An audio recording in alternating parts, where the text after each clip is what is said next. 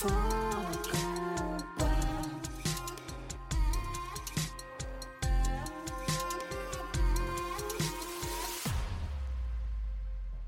toi, bienvenue dans ce huitième épisode de Faut qu'on parle. Ce podcast a pour but de donner des clés de communication pour avoir une vie relationnelle, affective et sexuelle épanouie. Je suis Val et aujourd'hui on va parler de coming out. C'est quoi le coming out? Le coming out peut être défini comme étant l'annonce volontaire de son orientation sexuelle ou de son identité de genre. Ça peut se faire au niveau familial, professionnel, sportif, social. Le coming out, c'est sortir du placard, mais je tiens à rappeler que ce n'est pas obligatoire. Alors, est-ce que c'est facile à faire? Faut-il le faire? Comment le faire? Comment l'entendre? Pour parler de tout ça, j'ai la chance d'avoir trois invités de premier choix. Canel, Anaïs et June. Hello Bonjour Salut Avant d'aller plus loin, je voulais quand même définir quelques termes qui reviendront dans ce podcast et qui ne sont peut-être pas compris par tous. On en apprend tous les jours. Donc si tu es familier ou familière avec les termes queer, transgenre, cisgenre ou encore transmisogynie, tu peux avancer de quelques minutes. Queer, ça désigne les personnes qui ne se reconnaissent pas dans la norme hétérosexuelle et ou cisgenre. Cisgenre, justement, ce sont les personnes dont l'identité de genre correspond au genre qui leur a été assigné à la naissance. Du coup, la transidentité, euh, c'est l'inverse, donc c'est le fait d'avoir une identité de genre euh, différente du genre euh, attribué à la naissance. Donc on dit de cette personne qu'elle est transgenre. Et la transmisogynie, c'est l'intersection entre la transphobie et la misogynie. C'est donc une forme de rejet ou de haine envers les femmes trans ou les, les personnes transféminines. Est-ce que vous pourriez nous expliquer pourquoi vous êtes là aujourd'hui pour échanger autour du coming out et euh, quelle est votre expérience par rapport au coming out? Donc moi je m'appelle Canel, euh, je suis ici pour partager mon expérience de coming out queer qui s'est bien passé. June? Oui, euh, moi je m'appelle June et je suis ici pour euh, raconter mon expérience de coming out trans qui s'est pas particulièrement bien passé. Anaïs?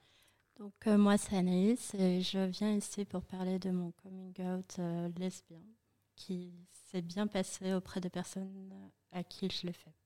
Comment est-ce que tu as annoncé ton coming out et à qui tu l'as fait en premier? Vraiment, je dirais le coming out que j'ai fait comme j'entends, enfin coming out ça fait très euh, sérieux et où vraiment c'est une discussion, voilà, entre guillemets cadrée. Ça c'était vraiment à mon papa, mais avant je l'ai dit à mon frère, ma soeur, et enfin je l'ai pas vraiment ressenti comme un coming out, c'était plus une discussion. J'ai dit ah euh, voilà, euh, donc moi j'ai fait un coming out par rapport à ma sexualité, donc où je, je suis donc pansexuelle. J'ai dit à mon frère, ma soeur, c'était même pas, enfin je sais pas comment dire, c'est passé tout seul quoi. Et j'avais pas peur euh, du tout de, leur en parler. Mais donc euh, mon coming out, donc je l'ai fait à mon papa. Donc moi je suis une personne racisée, donc mon papa est blanc, ma maman est euh, noire.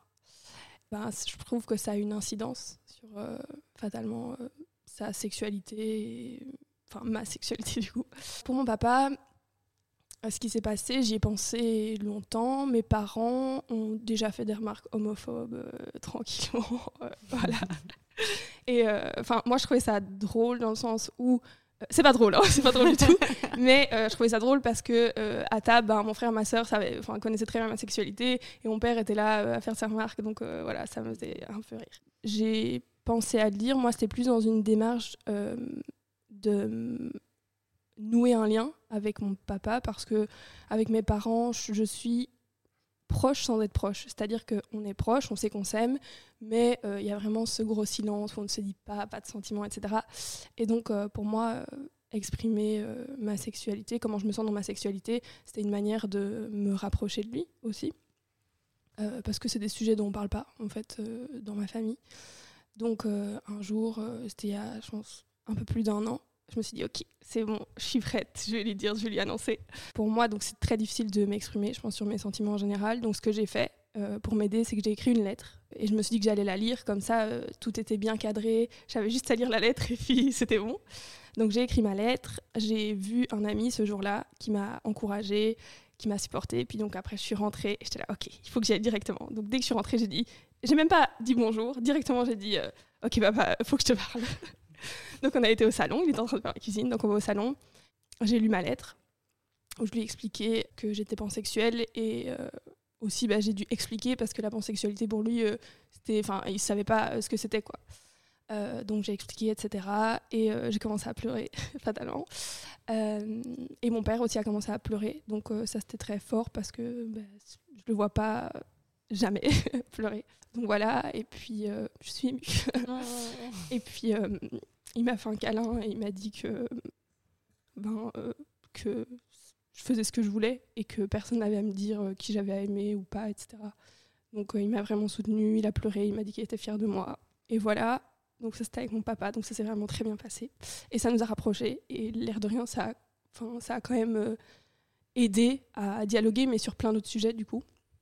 Donc maintenant, déjà, il fait plus de remarques homophobes. Et ça, c'est Par rapport à ma maman, ma maman, on a une relation, on est beaucoup, bah, on est moins proches, donc j'estime pas je ressens pas le besoin de lui faire vraiment euh, ce coming out. C'est plus euh, si je suis en couple, euh, si je suis pas dans une relation hétérosexuelle, bah, je lui présenterai la personne avec qui je suis et puis, et puis voilà quoi. Mais c'est vrai que le fait qu'elle soit très religieuse, ben ouais, non, elle a été élevée en Côte d'Ivoire, donc ça joue aussi, je pense, sur le fait que j'ai pas envie de la prendre entre quatre yeux. Oui, voilà, et pas envie qu'elle me pose 200 000 questions. Donc c'est plus je vais lui amener, je vais dire voilà. et, et donc voilà. Et justement, tu penses pas qu'il y ait besoin de par tous ces facteurs-là, une communication plus actée, entre guillemets? Non, quand je vois notre relation, euh, pas vraiment. Je ressens pas le besoin et je pense pas que.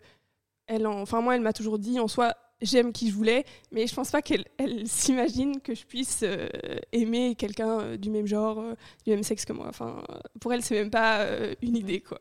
Non, et puis du côté du coup de sa famille, j'en ai parlé à mon cousin et euh, c'est passé, on va dire, tout seul. J'avais une petite appréhension, mais, euh, mais voilà quoi.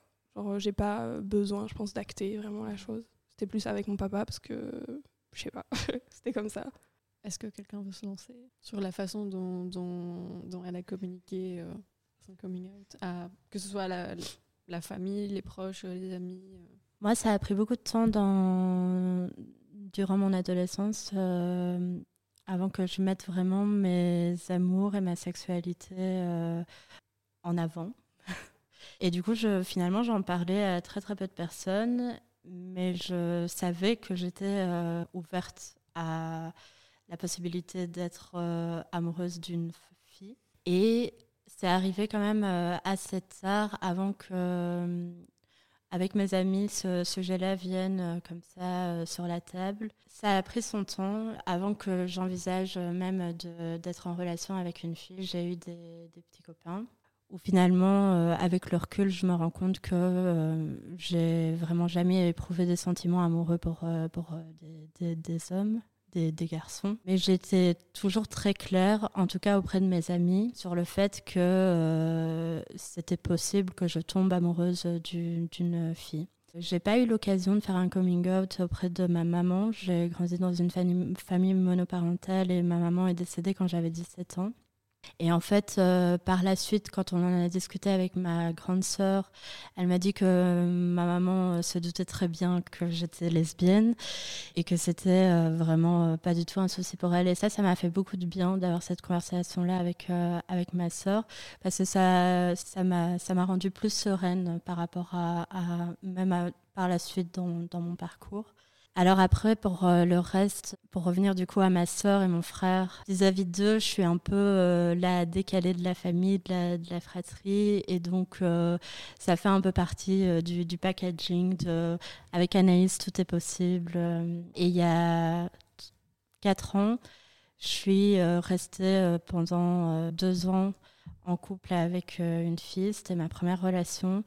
Et en fait, ça, ça a été vraiment l'introduction assez facile de juste, euh, voilà, je vous présente euh, la personne avec qui je suis et effectivement c'est une fille. Et ça a été très très bien reçu par euh, mon entourage. J'ai vraiment la chance d'avoir un entourage qui est, qui est hyper sensible à ce genre de, de questions et hyper déconstruit. C'est des, des espaces hyper sécurisants où j'ai jamais eu à me, à me, à me confronter comme ça à, à de la violence par contre, je reste très très fort dans ma zone de confort où je fais vraiment le tri au quotidien, que ce soit dans, mes, dans le milieu professionnel ou autre. Je ne dis pas toujours que, que je suis lesbienne. C'est toujours un petit peu délicat parce que je, me questionne souvent pourquoi est-ce que j'invisibilise une partie finalement de moi.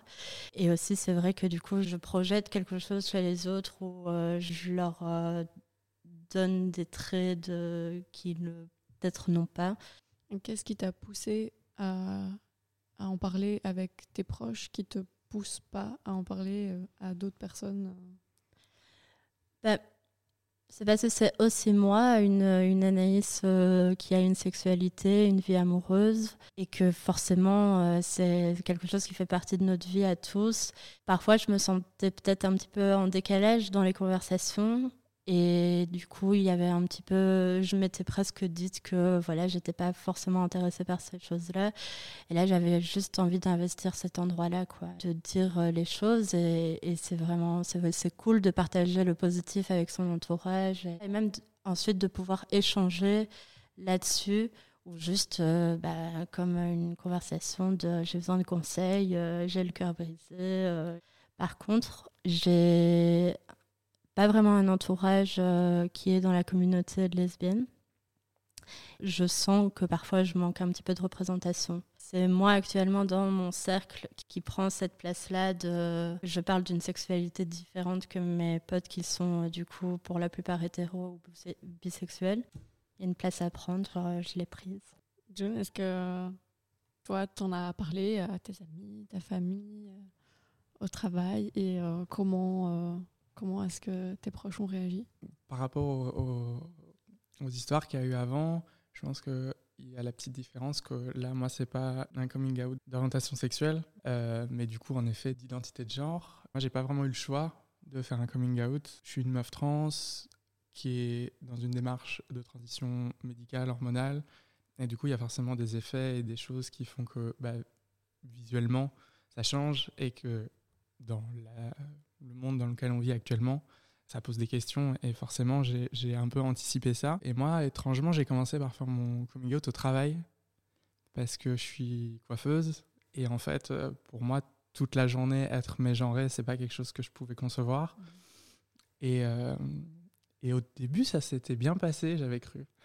Et il y avait une notion de respect, etc., qui était, entre guillemets, euh, entreprise, ou en tout cas d'ouverture et de tolérance, qui, euh, qui pour moi n'est pas forcément un, un mot euh, positif, parce qu'en fait, il est, pour moi, la tolérance, c'est pas l'acceptation.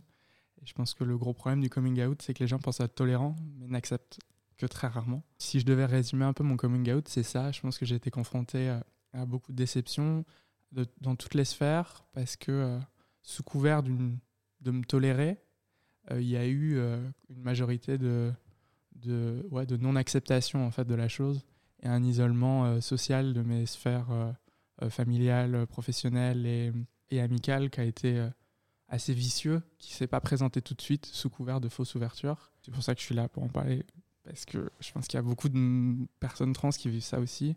J'ai commencé par le travail, ensuite j'étais en relation avec quelqu'un à l'époque et du coup qui m'a quand même pas mal épaulé à ce moment-là. Donc je pense que ça c'était genre le coming out le plus stressant à faire pour moi presque, parce que dans l'intimité, etc., c'est quand même compliqué. Ça change beaucoup de choses. Mhm. Et c'est un des points positifs de, de mes coming out mhm. qui s'est bien passé. Après, euh, amicalement, j'étais pas particulièrement dans la communauté euh, euh, queer, etc. J'étais pas forcément incluse là-dedans. Et du coup, pareil, j'avais pas de représentation en fait. J'ai eu plusieurs années de questionnement sans arriver à me projeter parce que j'avais aucune représentation quoi des meufs trans lesbiennes, ça court pas les rues quand on n'est pas dans ce cercle-là. Du coup, ça semble inaccessible et on pense que c'est que c'est pas possible. Et les amis autour de soi se rendent pas forcément compte vu qu'on n'aborde pas ces questions-là, ou alors que de très loin. Et souvent un peu, euh, comme Canel disait tout à l'heure, euh, on entend des remarques euh, homophobes, transphobes, etc., qui sont intégrées, internalisées, normalisées, et du coup qui, moi, m'ont conditionné à à ne pas m'out alors que j'ai conscience de ça depuis mes 14 ans et que j'ai fait mon coming out à 27 ans. Et du coup, euh, le, coming out a été fait euh, via les réseaux sociaux pour la sphère amicale, pour pas avoir à subir ça en vrai, en fait. Parce que moi, je suis arrivé à Bruxelles avec le confinement, et en fait, ça m'a permis d'avoir déjà une scission avec ma bulle sociale, et de me permettre de m'outer, en fait, et d'accepter tout ça. J'ai eu un peu la chance de ne pas être obligé de subir le groupe d'amis que j'avais avant en direct et de voir me détacher de l'image qu'ils avaient euh, en projection sur moi. Et donc ça, ça a un peu aidé, mais ce qui a quand même une grosse distance euh, entre nous de manière générale et qui fait que je rentre plus chez moi en fait. Parce que du coup, c'est trop d'appréhension au vu de, des réactions que j'ai pu avoir, du, des silences que j'ai pu avoir aussi, qui pour moi sont presque plus durs que certaines violences parce que l'indifférence face à quelqu'un qui, qui fait un coming out trans, qui, qui débute sa transition, où il faut être honnête, si on parle matériellement des, personnes trans, on a une chute de classe, on a une précarité qui s'installe pour toutes les raisons que, qui existent euh, dues à nos transitions. Ne pas avoir ce soutien-là, en fait, dans ce silence, c'est une des pires choses. J'aurais préféré avoir des confrontations, en fait, peut-être, que des silences euh, longs et pesants qui se font depuis un an et demi. Quoi. Et familial, euh, pareil, de la déception encore, où j'ai mis beaucoup plus de temps à m'outer à ma famille comme je les vois pas et que j'ai une toute petite famille, j'ai plus que ma maman et ma sœur. Ma mère a, pas capté quoi, il a pas accepté sur le moment. Enfin, sur, sur à l'annonce, oui, et, et, il a suffi d'une nuit pour qu'elle réalise et qu'elle se dise que c'était pas possible et que, et que non, quoi. Que... Comment est-ce que tu lui as dit? Moi, j'ai utilisé un truc complètement. Euh, j'ai un rapport assez particulier avec ma famille et euh, je suis très dans la confrontation. Et euh, il n'y a pas de comme on disait tout à l'heure, moi, il n'y a pas de vraie écoute et de vrai échange, en tout cas avec ma mère. J'ai mon père qui a décédé il y a deux ans. C'était encore pire. Je crois que j'aurais même pas fait de coming out auprès de lui. Ça serait même pas passé, je sais pas comment. Si j'essayais d'aborder un truc un peu émotionnel et une vraie confession, ça, n'aurait pas marché. Et du coup, j'ai utilisé un truc de peur. En fait, j'ai voulu lui faire peur. Ma mère, par exemple, focus sur le fait que moi et ma sœur, on est des enfants.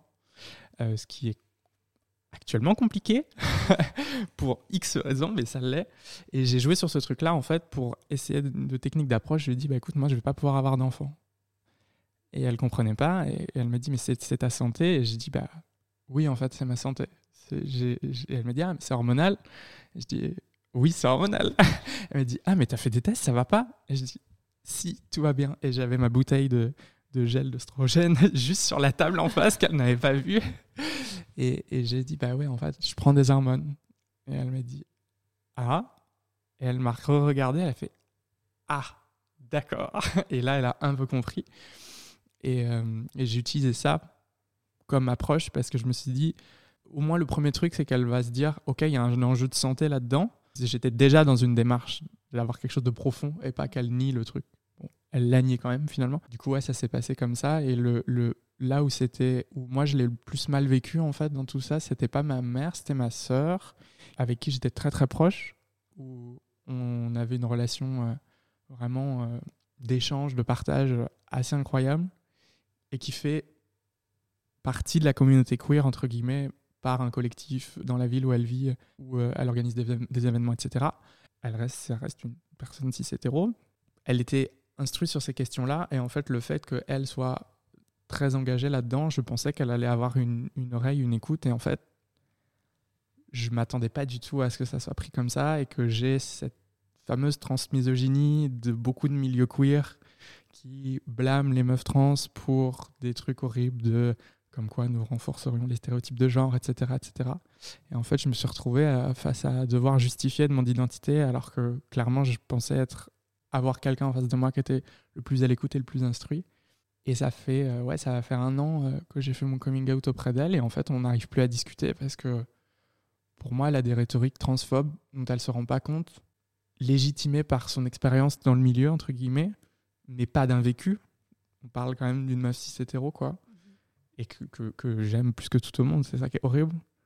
Euh, bah, accepte, accepte en surface, mais en profondeur, il y a vraiment des trucs de remise en question de mon identité qui sont euh, lourdes, quoi. Et du coup, euh, pourquoi je dis que ça s'est mal passé? Parce que du coup, j'ai préféré couper, couper les ponts et prendre de la distance euh, et vivre de mon côté, en fait, et arrêter de, de subir ce truc de négation d'identité euh, au sein de ma famille, au sein de la plupart des comment dire de mes relations amicales en général.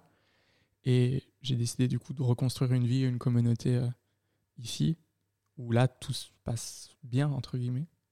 Mais donc la communication avec ta sœur n'était pas tout à fait coupée au début quand, quand tu l'as annoncé et tout ça, et puis c'est après la communication s'est un peu détériorée entre guillemets. Bah, plus on parlait, ouais, et plus elle voyait que je, je, que j'avais pas de problème à le verbaliser, à prendre parti sur des, enfin à prendre, à avoir un positionnement sur des choses, etc.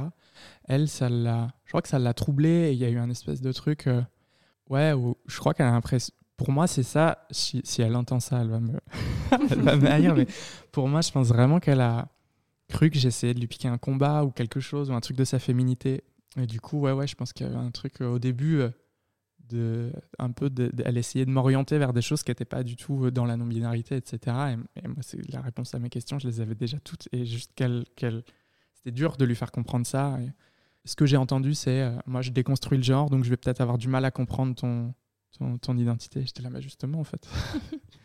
justement. ouais. C'était un peu compliqué voulais rebondir sur euh, les représentations euh, dont tu parlais, euh, Anaïs. Est-ce que vous pensez qu'avoir plus de représentations queer, de manière générale, autour de nous, ça peut aider à favoriser la communication avec, avec nos proches? Canel Oui, moi je suis sûre que c'est indispensable pour rendre justement ce coming out plus facile. C'est la représentation, c'est de voir bah, d'autres d'autres personnes qui ben oui, c'est d'avoir des, des personnes qui nous ressemblent. Comme, enfin, moi j'ai dit donc je suis racisée et, euh, et pansexuelle. Déjà la pansexualité c'est quelque chose de relativement nouveau, on va dire, dans le débat et qui est encore euh, même pas vraiment dans le débat. Je veux dire bisexualité. Euh, tout le monde, entre guillemets, c'est ce que c'est, c'est homme et c'est femme, voilà, entre guillemets. ça dépend encore pour les personnes, voilà, chacun a sa définition.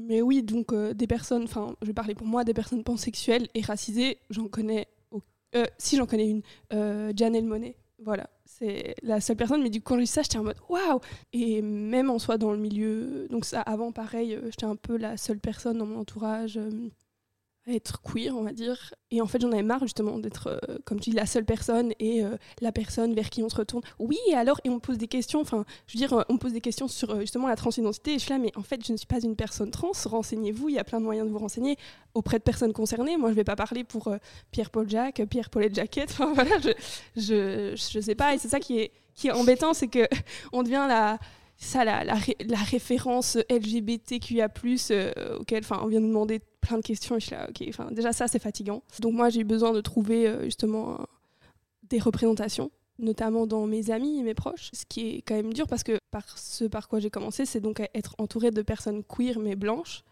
Et euh, là, toujours, je sentais qu'il y avait il y a quelque chose qui manque, quoi. Genre, oui, ok, c'est chouette, mais quand on me dit une remarque raciste, ben, bon, voilà, quoi.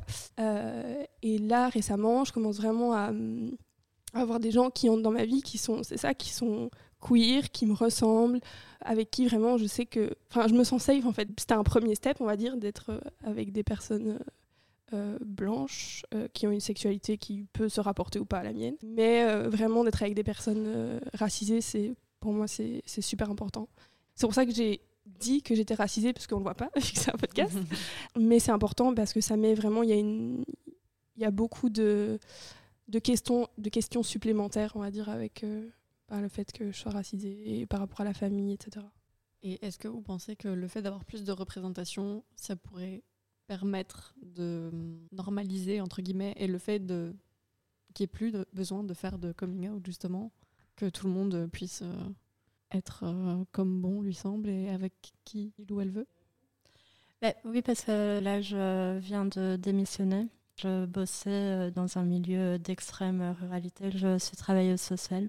En prenant un peu de recul sur cette expérience et les raisons du pourquoi je me sentais plus euh, bien euh, dans ce travail-là, je me suis rendu compte que j'avais pris un peu le pli de me dire ah mais il n'y a plus besoin de faire de coming out et que c'est un monde de bisounours et que tout, tout va bien et qu'en fait je me suis fait vivre une vraie vraie violence parce que effectivement bah, c'était un, contexte d'hétéronormativité et que je ne trouvais pas ma place du tout euh, là-dedans. Et ça me rendait d'autant plus triste que je travaillais dans un, dans un service d'aide aux jeunes où on faisait des animations EVRAS, l'éducation à la vie relationnelle, affective et sexuelle la personne de mon équipe qui détenait cet outil-là, bah, c'était un blanc, cis, hétéro. Et quand il allait dans, dans les écoles, etc., bon, on, allait en binôme, mais en fait, ben, je me rendais compte qu'il occultait comme ça toutes, euh, euh, des réalités euh, présentes. Et vraiment, ça m'a beaucoup attristé et beaucoup frustré dans, dans, dans, mon travail et dans, dans comment les choses, elles évoluent et de pouvoir euh, aussi me rendre compte qu'il y a encore des dynamiques qui sont encore différentes entre Bruxelles et euh, ce qui se passe euh, dans la province, etc. J'ai peut-être un truc à rajouter sur la représentation, parce que c'est un sujet qui est là pour parler de, des identités, des transidentités, etc. On entend beaucoup parler de la visibilité trans, qui est, qui est vachement mise en avant depuis quelques temps. Mais elle est dangereuse, cette représentation aussi, parce que c'est clairement euh, la réappropriation d'identité de genre. On, utilise beaucoup euh, les personnes trans euh, pour le visuel, pour essayer de. Ok, en fait, on utilise clairement nos corps pour marketer des choses, des grandes marques, qui, qui, essayent de se racheter un positionnement en utilisant clairement la communauté LGBTQIA, queer, etc., en token, en disant regardez, on en met dans nos campagnes mais moi, j'attends euh, des meufs trans à la tête euh, des grandes marques. J'attends euh, des personnes queer dans les sociétés de production. Je suis photographe aussi, et en fait, j'en ai marre qu'on m'appelle pour poser, alors que c'est pas mon métier, que moi, je suis derrière la caméra, que c'est pas mon job d'apparaître devant, et que utiliser mon image alors que on nie mon savoir-faire, bah, je trouve qu'il y a un truc de représentation il faut faire attention, euh, c'est bien d'être représenté, c'est bien d'être visibilisé, mais on veut être partout, dans le sens où on veut avoir la même chance que les autres et on ne veut pas être visible pour être visible, que la visibilité, c'est juste pour qu'on soit visible dans l'espace public et accepté dans l'espace public, mais que socialement, c'est pas, il faut pas s'arrêter à ça, quoi. Parce que c'est la toute première, toute micro-step, et que ça soit euh, identité de genre, orientation sexuelle, euh, elles doivent se retrouver partout dans toutes les sphères, dans toutes les classes, pour qu'à un moment ça soit accepté, quoi. Que l'inclusivité, c'est pas juste. Euh, c'est pas juste nous mettre sur une affiche, quoi. c'est le regard des autres, il est intéressant, mais euh, pour qu'on, pour avoir une image, mais il y a un moment, ça peut être bien aussi de nous considérer. Euh, pas seulement pour cette image et pour tout ce que ça peut inclure derrière. Est-ce qu'il y, y, a des personnes de ton entourage à qui tu as voulu parler de ton identité ou de ton orientation sexuelle, à qui c'était plus facile d'en parler ou à qui c'était justement plus difficile au contraire d'en parler? Moi, c'est ce que je disais au tout début, c'est qu'effectivement, euh, il y a des personnes avec qui ça a été très très facile euh, d'en parler. Et il y en a d'autres où on en parle, mais c'est plus délicat. Et aussi, euh, c'est des personnes qui sont beaucoup questionnantes, etc. Et, et, qui, du coup, bah, par exemple, mon frère et ma sœur, ils sont au courant et bien entendu, ils ont rencontré mon, ma copine d'avant, mais je leur ai pas fait un coming out officiel lesbien. Et du coup, je sais que actuellement, la possibilité que je puisse encore être avec un, un homme, mm. eh ben, d'une certaine manière, ça les rassure, même s'il y a beaucoup de bienveillance, etc., et qu'ils acceptent mes choix. Finalement, ça aiguille un peu euh, certaines communications qu'on peut avoir euh, avec euh, mon frère ou ma soeur à ce niveau-là. Et puis alors, euh, bah, il y a d'autres personnes qui, pour le coup, ne sont pas du tout au courant. Et où là, c'est du coup très compliqué. Parce que, par exemple, euh, quand euh, j'étais en couple avec une fille, j'étais en stage. Je suis restée pendant six mois dans un stage où je ne genrais pas ma relation. Et là, ça a été très, très, très difficile dans le quotidien, vraiment. Ben oui, moi, c'est ce que je disais avec euh, mon frère et ma sœur, j'estime entre guillemets pas que c'est un coming out dans le sens, enfin quand j'entends coming out, pour moi c'est pas quelque chose de entre guillemets positif, c'est que c'est très lourd, euh, ça prend beaucoup d'énergie à faire, ça peut, tu sais que ça va susciter soit euh, de la peur ou de la colère, enfin c'est beaucoup plus effrayant quoi.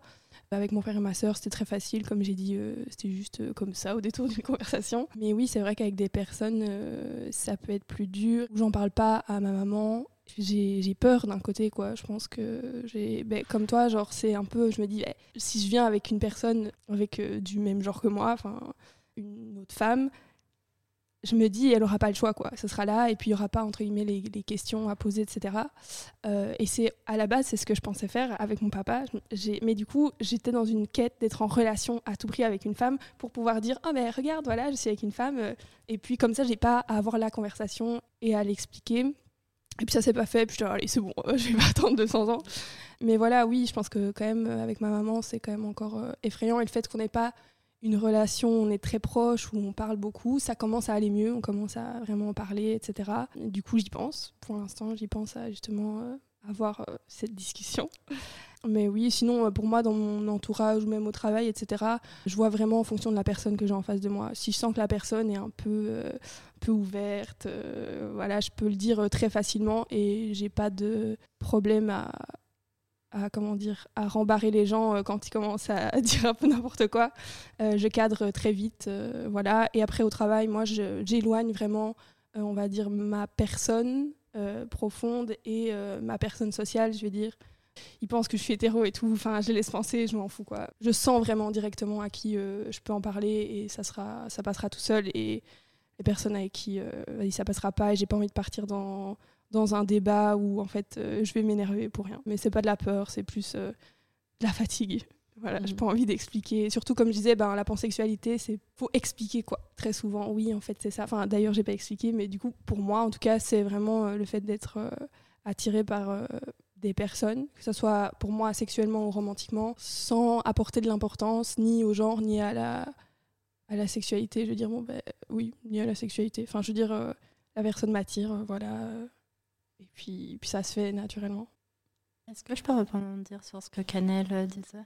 C'est euh, peut-être quelque chose qui amène le fait que euh, souvent je je vais peut-être pas dire aux, gens que je suis lesbienne. C'est vraiment le fait de pas avoir envie de prendre ce rôle pédagogique dans ce moment-là et qu'en fait effectivement c'est ultra fatigant et on dirait que ça, les deux sont forcément euh, ensemble et liés mais moi j'aimerais bien que ça se dissocie et qu'on n'est pas obligé après d'avoir euh, une parole d'expertise là-dessus et de devoir s'engager auprès de l'autre.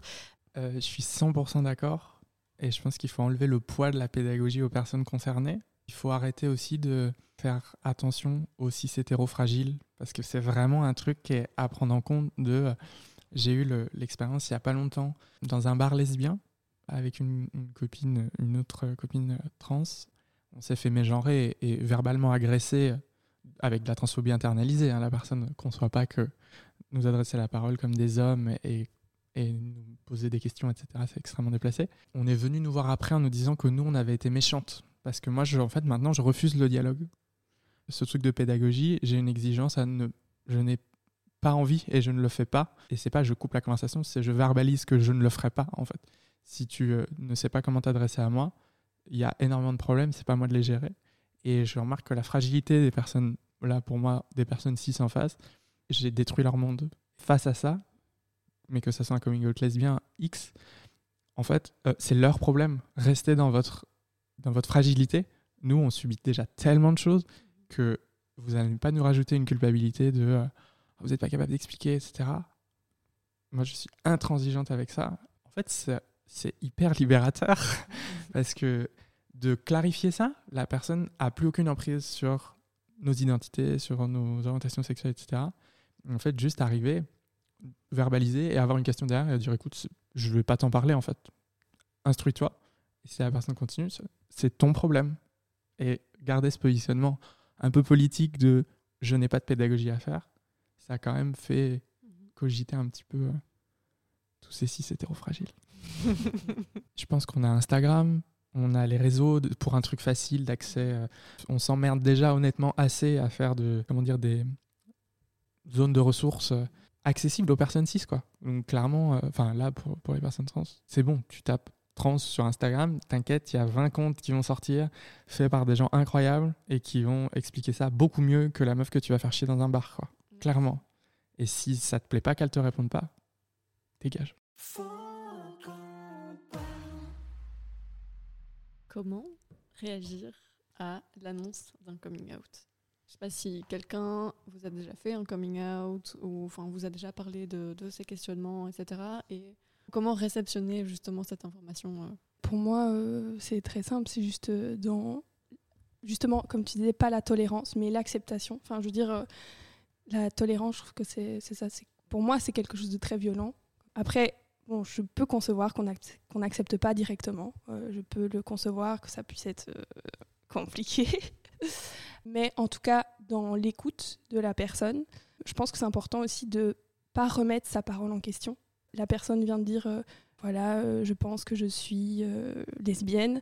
Il n'y a pas à lui dire, tu es sûre que tu n'es pas bi? Non, juste on écoute la personne. La personne te dit, je suis lesbienne, je me sens... Enfin, peu importe le coming out qu'elle fait, respecter ce qu'elle dit, pas le remettre en question. L'écoute, la bienveillance et ouais, l'amour. Enfin, moi, ce, que je, ce que je dis, c'est que je remercie la personne de m'avoir fait assez confiance que pour me l'avoir dit parce que sachant ce que c'est, euh, je sais que ça peut être difficile, donc euh, je remercie la personne. Si elle, elle veut me poser des questions, si elle veut en échanger là-dessus, je lui pose la question est-ce que tu veux plus en parler Est-ce que tu veux aller plus loin ou pas Euh, Et puis après, c'est à la personne de, de voir aussi. Mais oui, c'est ça vraiment dans l'écoute, la bienveillance et l'amour. Voilà, c'est très cliché, mais c'est vraiment, c'est vraiment ça. L'amour, la bienveillance, l'écoute. Mm. Et ça, sur un long terme, je pense que c'est bien aussi de le rappeler que un coming out, c'est le début de quelque chose qui sort. Mhm. Et c'est pas juste sur le moment où on fait des papouilles dans le dos, on dit oui. Mm. C'est faire attention à la personne et comment elle vit son changement social, entre guillemets. Je pense que ça, c'est important de, de le rappeler. Faire savoir qu'on soutient la personne, peu importe. Euh, De manière inconditionnelle. Ouais, ouais. de manière inconditionnelle.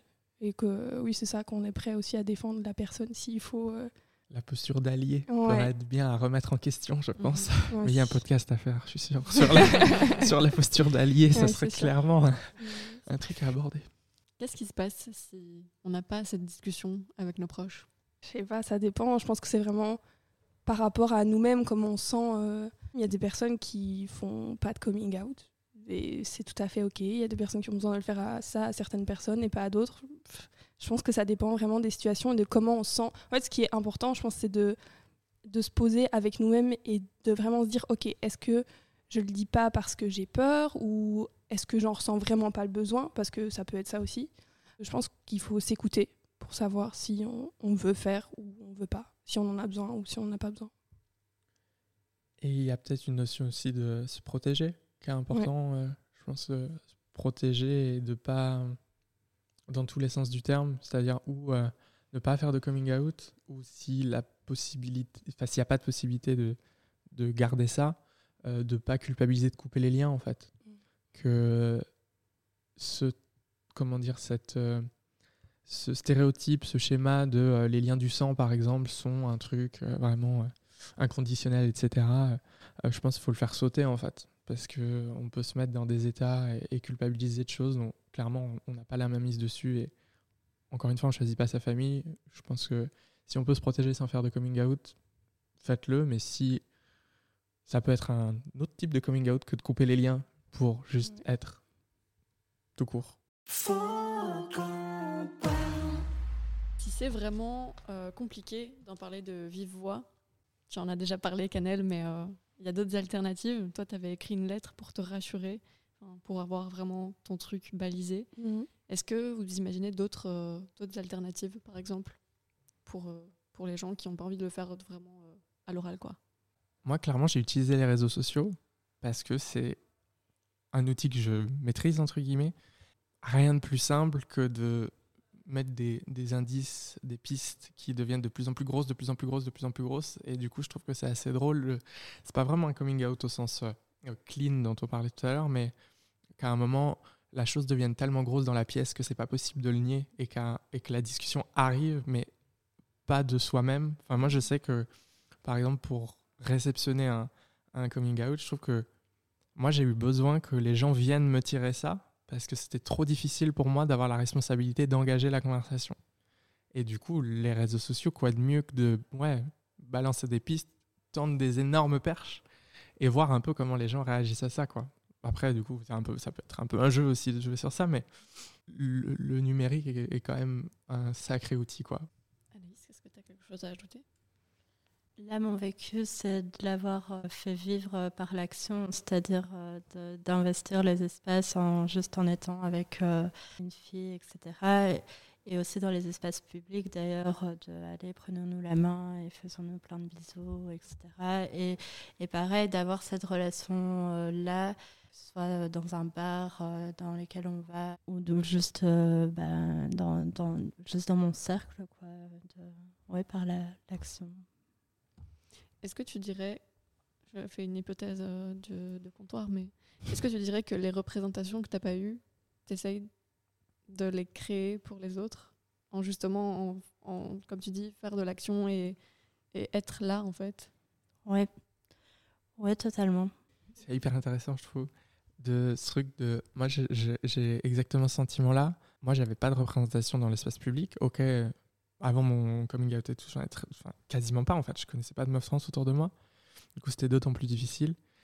Encore une fois, être une personne trans, c'est encore une accumulation d'oppression, etc. Et juste, euh, il y a beaucoup de filles, en tout cas, qui subissent la transmisogynie, la transphobie, etc., qui sortent plus, qui sont complètement isolées socialement. Et moi, je fais un geste politique presque de mes sorties. Parce que du coup, euh, si je suis dehors, je sais que en vrai, je subis.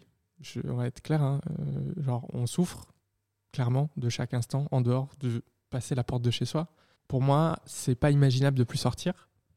Ou là, ça devient de plus en plus difficile, honnêtement, de sortir. Mais je me dis, si je peux croiser des, des sœurs en début de transition, des personnes en questionnement, etc., qui peuvent se dire juste, oh putain, trop bien, j'ai croisé une autre meuf, c'est trop cool.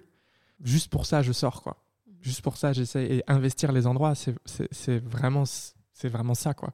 Pour juste se dire qu'on a le droit d'être là. Parce que le, le seul truc qui nous sauve, on va être honnête, c'est pas la société, c'est nos communautés. Et il faut absolument qu'on soit le plus présente possible pour les unes des autres, les uns les autres, etc. On a créé, un, par exemple, un collectif Transfemme sur Bruxelles qui s'appelle Transfemme Belgium et où on fait de la sociabilisation entre euh, personnes transféminines parce qu'il n'y a pas d'espace pour ça en fait. En non-mixité euh, personne transfemme, moi j'aimerais qu'on puisse enfin avoir des espaces plus libres pour, pour toutes les minorités de genre, euh, d'orientation sexuelle, etc. Et avoir enfin ces représentations partout quoi. Pour résumer en une phrase, qu'est-ce que vous retenez de cette discussion? Je sais, c'est compliqué. Faites attention aux personnes autour de vous, écoutez-les, aimez-les de manière inconditionnelle, respecter toute orientation, toute identité de genre, tout coming out, quel qu'il soit. Remettez-vous en question par rapport à tout ça, parce que le fait qu'une personne vous fasse assez confiance pour se livrer sur un truc qui, du coup, est essentiellement compliqué, fait que déjà, elle, vous méritez peut-être ça. Alors soyez à la hauteur de ce coming out. Faites votre travail de votre côté, parce que si elle fait ça, c'est que déjà, elle en a fait beaucoup. déjà, je valide tout ce que tu nous as dit. Et ensuite, ben, moi, je vais plus parler donc, euh, pour les personnes euh, racisées, afrodescendantes qui pourraient nous écouter. Je pense que c'est important de dire que le fait de faire partie de la communauté LGBTQIA, ce n'est pas quelque chose seulement pour les personnes blanches, euh, que vous avez le droit de vivre euh, bah, en, fait, en accord avec qui vous êtes, tout simplement. Moi, bah, du coup, là, je ne l'ai pas dit, mais je fais partie d'un collectif qui s'appelle Fat Sabat sur Bruxelles aussi qui est un collectif vraiment pour euh, personnes euh, racisées, queer. Et euh, c'est là où j'ai vraiment trouvé pour la première fois un endroit où j'avais de la représentation et beaucoup de représentation. Et je trouve que ça fait du bien d'avoir des représentations aussi plus vieilles, plus âgées. Plus vieilles. plus âgées des représentations plus âgées parce qu'on se dit euh, en fait c'est possible de vivre en fait et euh, de, de, grandir. Et je pense que les réseaux aussi euh, comme tu disais ça ça aide beaucoup pour trouver des représentations. Et aussi c'est plus facile c'est vrai dans les grandes villes. C'est plus ouvert il y a plus de gens etc je pense que c'est important de d'arriver à s'aimer quand on sort de la norme. C'est un et je pense que ça justement c'est un c'est un acte politique fort que de justement de sortir et de dire ben voilà je suis comme ça. Et ça fait peur et c'est normal parce que euh, on se prend de la violence euh, beaucoup. Mais euh, sachez que vous pouvez toujours trouver quelqu'un qui vous comprend et qui vous aimera pour qui vous êtes. Moi je suis là si j'avais Ben moi, je dirais que c'est OK de prendre son temps et de d'aller en fonction de son rythme, de, trouver ce qui nous convient, de se vraiment se sentir euh, aligné euh, avec euh, ce qu'on a envie de dire, faire. Et, C'était cliché, mais moi, écoute, amour, bienveillance, je rajoute une, encore cette couche-là, vraiment. Au final, c'est vraiment que des, questions d'amour et d'identité. Voilà. Mais je trouve ça hyper important des espaces, même comme ici, où vraiment on a l'occasion de prendre la parole. Du coup, c'est très enrichissant. J'ai trouvé ça très chouette. Moi aussi. Moi aussi. Et je voulais rajouter aussi un message pour les personnes cisgenres, euh, hétéros, que c'est absolument pas OK de outer quelqu'un euh, auprès de ses proches ou pas. Juste, euh, c'est pas OK, c'est à la personne de choisir si elle le fait ou pas, etc. Donc, restez à vos places. Cannelle. June et Anaïs, merci beaucoup pour cet échange. Évidemment, on n'a pas toutes les réponses, mais ce n'était pas le but. Euh, la discussion reste ouverte et c'est ça qui est cool. Pour aller plus loin, j'ai deux recommandations du jour. C'est le film Dating Amber, une comédie très queer et très touchante, et l'épisode Somos d'Isola Podcast qui aborde l'identité de genre. Les liens sont en description de l'épisode. C'est tout pour cet épisode sur le coming out et ses façons de le dire. Parlez-en avec vos potes, vos colocs, votre famille, vos partenaires. Faites-vous une opinion et posez-vous des questions. On en reparlera peut-être dans un prochain épisode. Abonne-toi pour ne pas le manquer. Faut